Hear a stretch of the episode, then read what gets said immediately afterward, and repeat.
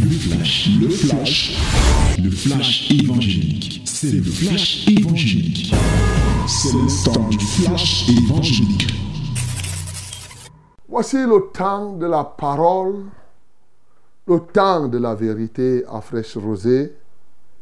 Bien-aimé, ouvre ta Bible dans Actes des Apôtres. Actes chapitre 2, du verset 1 au verset 21. Yes, my beloved, ladies and gentlemen, this is the time. Open your Bible in the book of Acts, chapter 2, from verse 1 to 21. We are going to read it together in the mighty name of Jesus. I said Acts chapter 2 from verse 1 to 21. Let us read it together in the mighty name of Jesus 1 to 3. Actes chapitre 2, 1 à 21. Nous lisons tous ensemble au nom de Jésus. 1, 2, 3.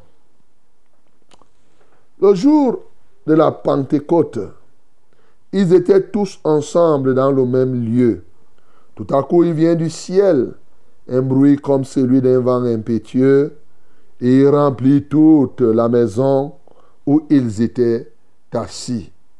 Des langues semblables à des langues de feu leur apparurent, séparées les unes des autres, et se posèrent sur chacun d'eux. Et ils furent tous remplis du Saint-Esprit et se mirent à parler en d'autres langues, selon que l'Esprit leur donnait de s'exprimer. Or, il y avait en séjour à Jérusalem des Juifs hommes pieux de toutes les nations qui sont sous le ciel. Au bruit qui eut lieu, la multitude accourut et elle fut confondue parce que chacun les entendait parler dans sa propre langue. Ils étaient tous dans l'étonnement et la surprise et ils se disaient les uns aux autres, Voici, ces gens qui parlent, ne sont-ils pas tous galiléens? Et comment les entendons-nous dans notre propre langue? À chacun dans notre langue maternelle. Pathès, Médès, Élamite, ceux qui habitent la Mésopotamie, la Judée, la Cappadoce, le Pont, l'Asie, la Phrygie, la Pamphylie, l'Égypte, le territoire de la Libye voisine, de Cyrène, et ceux qui sont venus de Rome, juifs et prosélytes, crétois et arabes, comment les entendons-nous parler dans nos langues des merveilles de Dieu? Ils étaient tous dans l'étonnement et ne sachant que penser, ils se disaient les uns aux autres, que veut dire ceci? Mais d'autres se moquaient et disaient, ils sont pleins de vin doux. Alors, Pierre, se présentant avec les onze, éleva la voix et leur parla en ces termes. Hommes juifs, et vous tous qui séjournez à Jérusalem, sachez ceci et prêtez l'oreille à mes paroles. Ces gens ne sont pas ivres, comme vous le supposez, car c'est la troisième heure du jour. Mais c'est ici ce qui a été dit par le prophète Joël. Dans les derniers jours, dit Dieu, je reprendrai de mon esprit sur toute chair. Vos fils et vos filles prophétiseront. Vos jeunes gens auront des visions. Et vos vieillards auront des songes. Oui, sur mes serviteurs et sur mes servantes, dans ces jours-là, je reprendrai de mon esprit et ils prophétiseront. Je ferai paraître des prodiges en haut dans le ciel et des miracles en bas sur la terre, du sang, du feu et une vapeur de fumée. Le soleil se changera en ténèbres et la lune en sang avant l'arrivée du jour du Seigneur, de ce jour grand et glorieux. Alors, quiconque invoquera le nom du Seigneur sera sauvé. Amen. Voilà la parole de Dieu ce matin. Elle te dit que quiconque invoque le nom du Seigneur sera sauvé. N'est-ce pas une bonne nouvelle pour toi? Alors, si tu as, tu peux invoquer le Seigneur ce matin et il te sauve. C'est-à-dire qu'il te met hors du danger. Sauver, ça veut dire qu'on te met hors du danger. Tu vois? Quelle merveille. Bien-aimé, nous avons déjà lu. Plusieurs ont lu ce texte. Mais ce matin, il est encore délicieux. Mais c'est tout à fait normal. Ce n'est pas parce que tu as mangé dimanche dernier le riz et le haricot. Si ça t'a plu, que tu ne vas pas manger encore aujourd'hui et ça ne te plaît pas. Il y a des gens même qui mangent le riz tous les jours et ils ont l'appétit.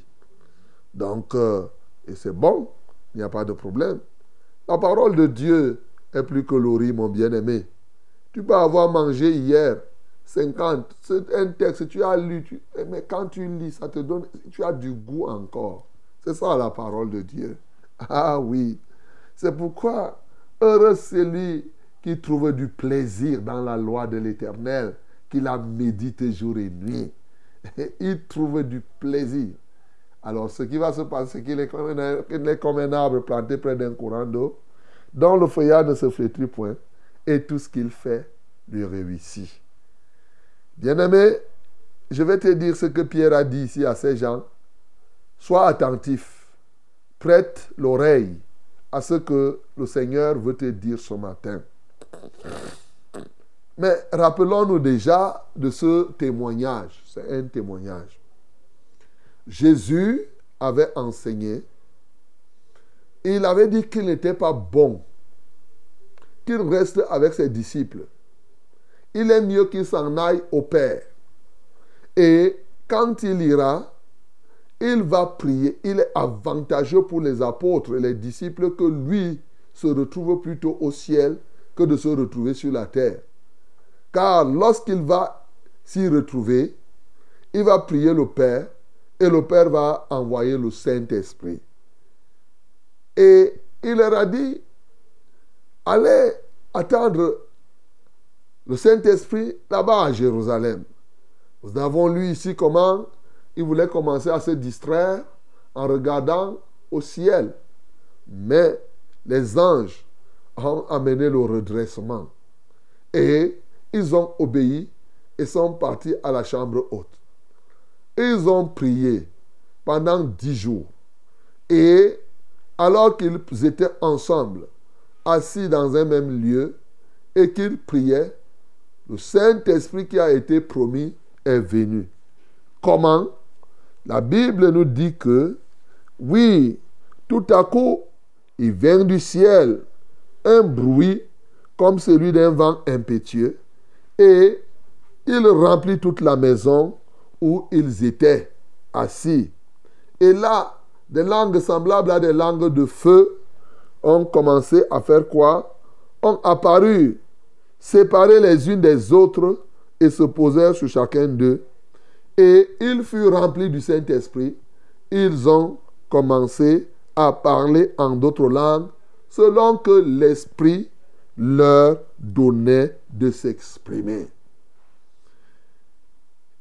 Et bien aimé, quelque chose vient de se passer là. C'est une chose extraordinaire. J'en reviendrai certainement.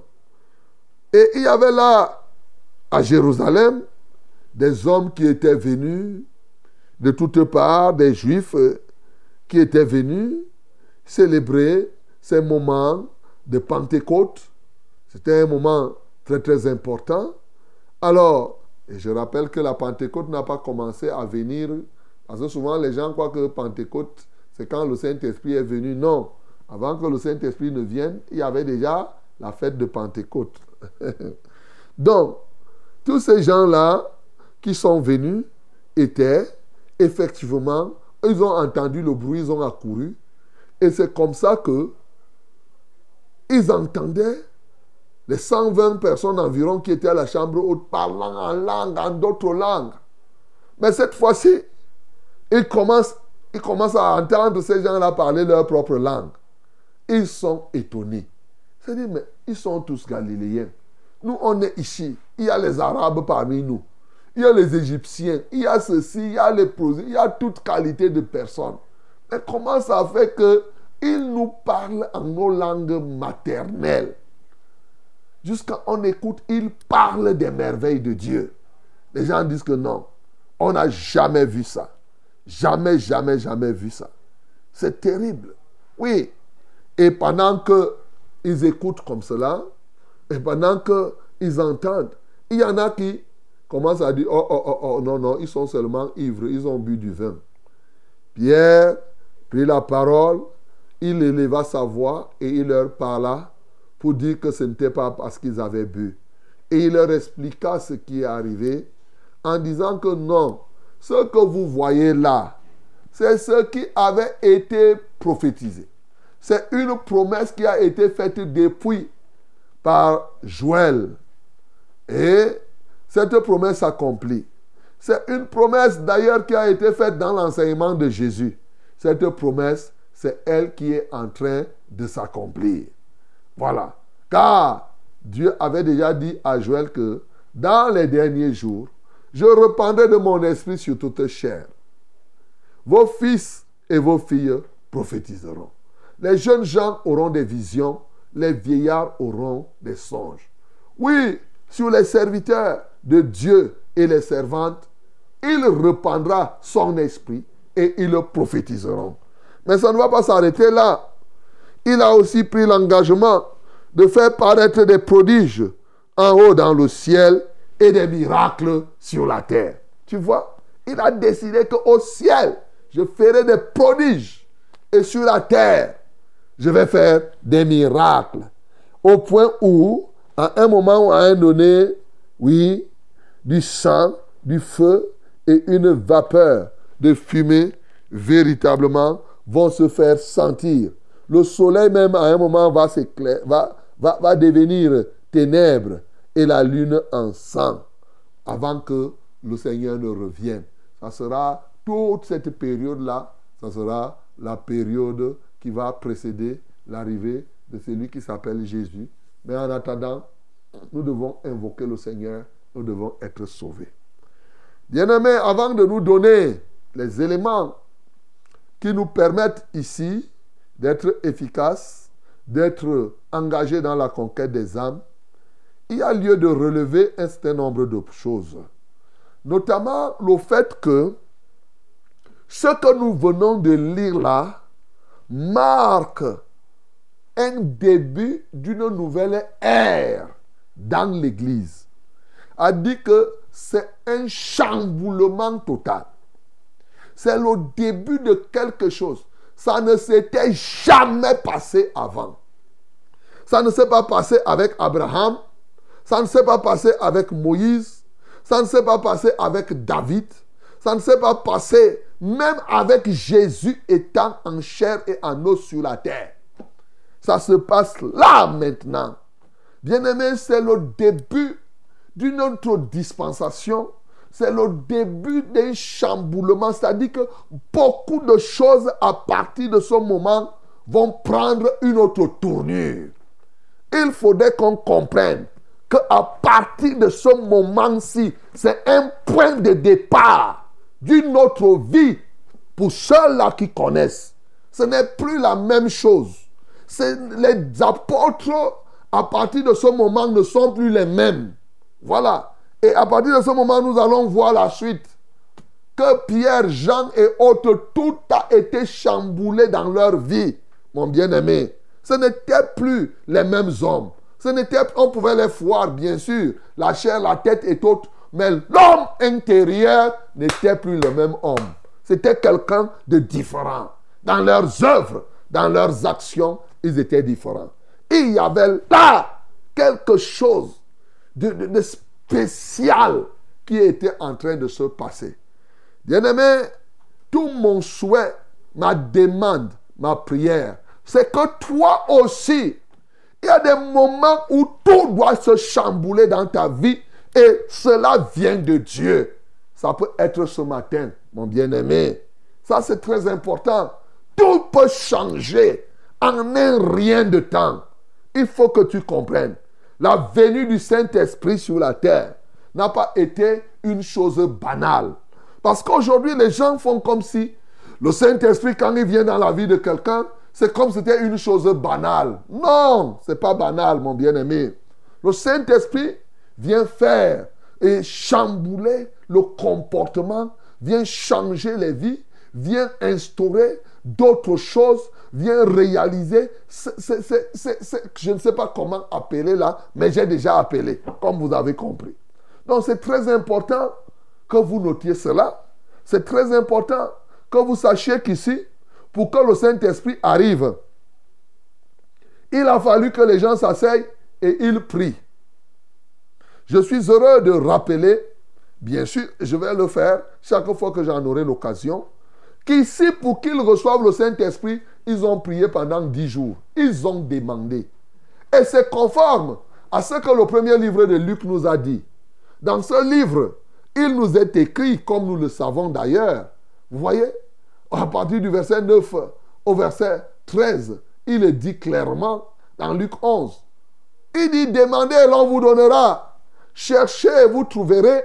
Frappez et l'on vous ouvrira. On donne à celui qui demande. C'est celui qui cherche qui trouve. Celui qui frappe, on, on lui ouvre la porte. Il dit, quel est le Père? Oui, qui peut donner à son fils de la pierre s'il lui demande du pain, d'un serpent s'il lui demande du poisson, ou même il lui donnera un scorpion alors que l'enfant veut l'œuf? Et de conclure, c'est Jésus qui enseignait. Ah, quelle merveille. Il dit méchant comme vous êtes. A dit que nous les hommes, nous sommes méchants. Une manière de dire que même le méchant, même le diable, si l'enfant du diable lui dit que je veux l'œuf, il va lui donner le serpent. Voilà. Il dit méchant comme vous êtes. Vous savez donner des bonnes choses à vos enfants. Vous savez habiller vos enfants. Vous savez leur apporter les remèdes. Même comme vous êtes méchant là. Quand ça concerne ton enfant, tu te bats pour lui donner ce qui est bon. Il dit, mais à combien plus forte raison le Père céleste ne donnera-t-il pas le Saint-Esprit à ceux qui le lui demandent? Ici, là, ceux-ci ont compris l'enseignement de Jésus.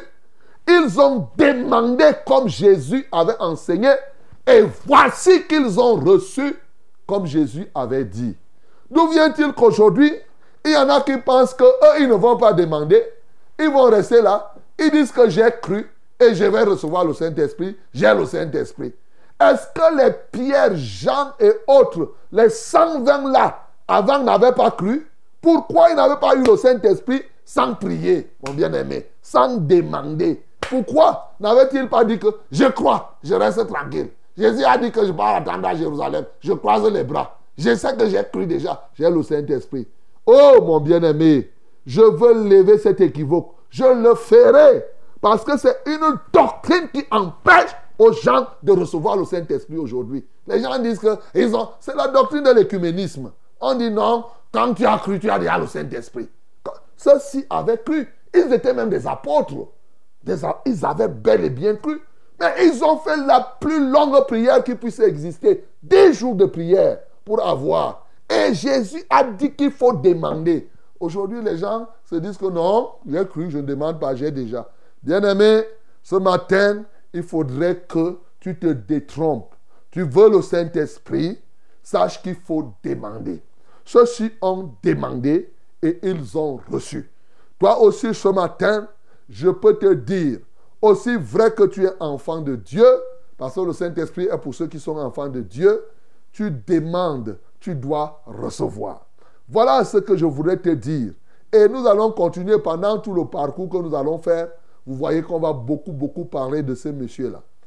Maintenant que tu as compris cela, alors je reviens à notre ligne éditorial, à ce que nous nous sommes donnés, à notre ligne conductrice.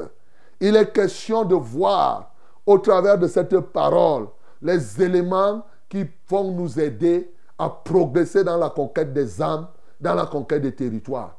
Bien-aimés, nous ne pouvons pas être... Euh, euh, euh, je ne sais pas, on n'a pas besoin de faire de grandes choses pour comprendre ce qu'il faut ici. L'une des premières choses que tu dois savoir, quand tu veux être, tu veux progresser dans la conquête des âmes, il faut connaître les promesses de Dieu et amener les autres à vivre les promesses de Dieu. Alléluia. Écoute-moi très bien. C'est là le sens de la conquête.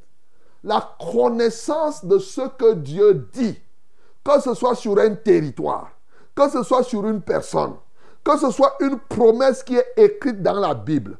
Parce que ce que nous voyons là, c'est l'accomplissement d'une promesse. Et nous savons que le Dieu que nous servons est un Dieu que quand il promet, sa parole s'accomplit. De toutes les bonnes paroles qu'il a dites, même par la bouche de son serviteur, Moïse, Josué, toutes se sont accomplies.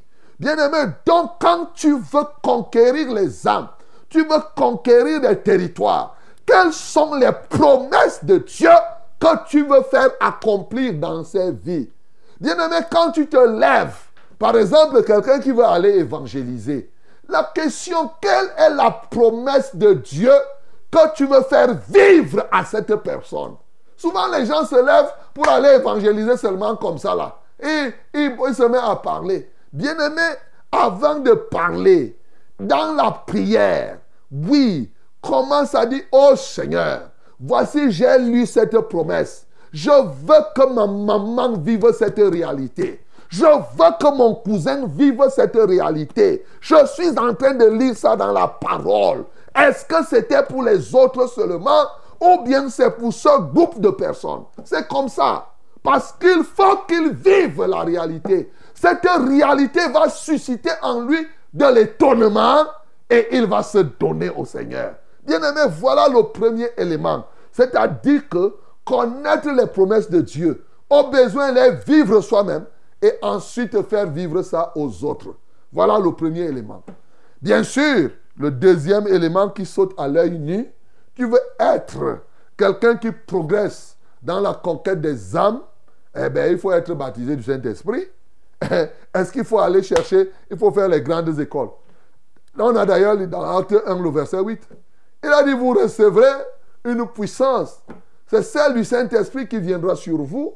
Et vous serez mes témoins à Jérusalem, comme on est en train de se voir. Vous allez voir que les premiers chapitres ici, ce sera l'œuvre du Saint-Esprit au travers des apôtres à Jérusalem.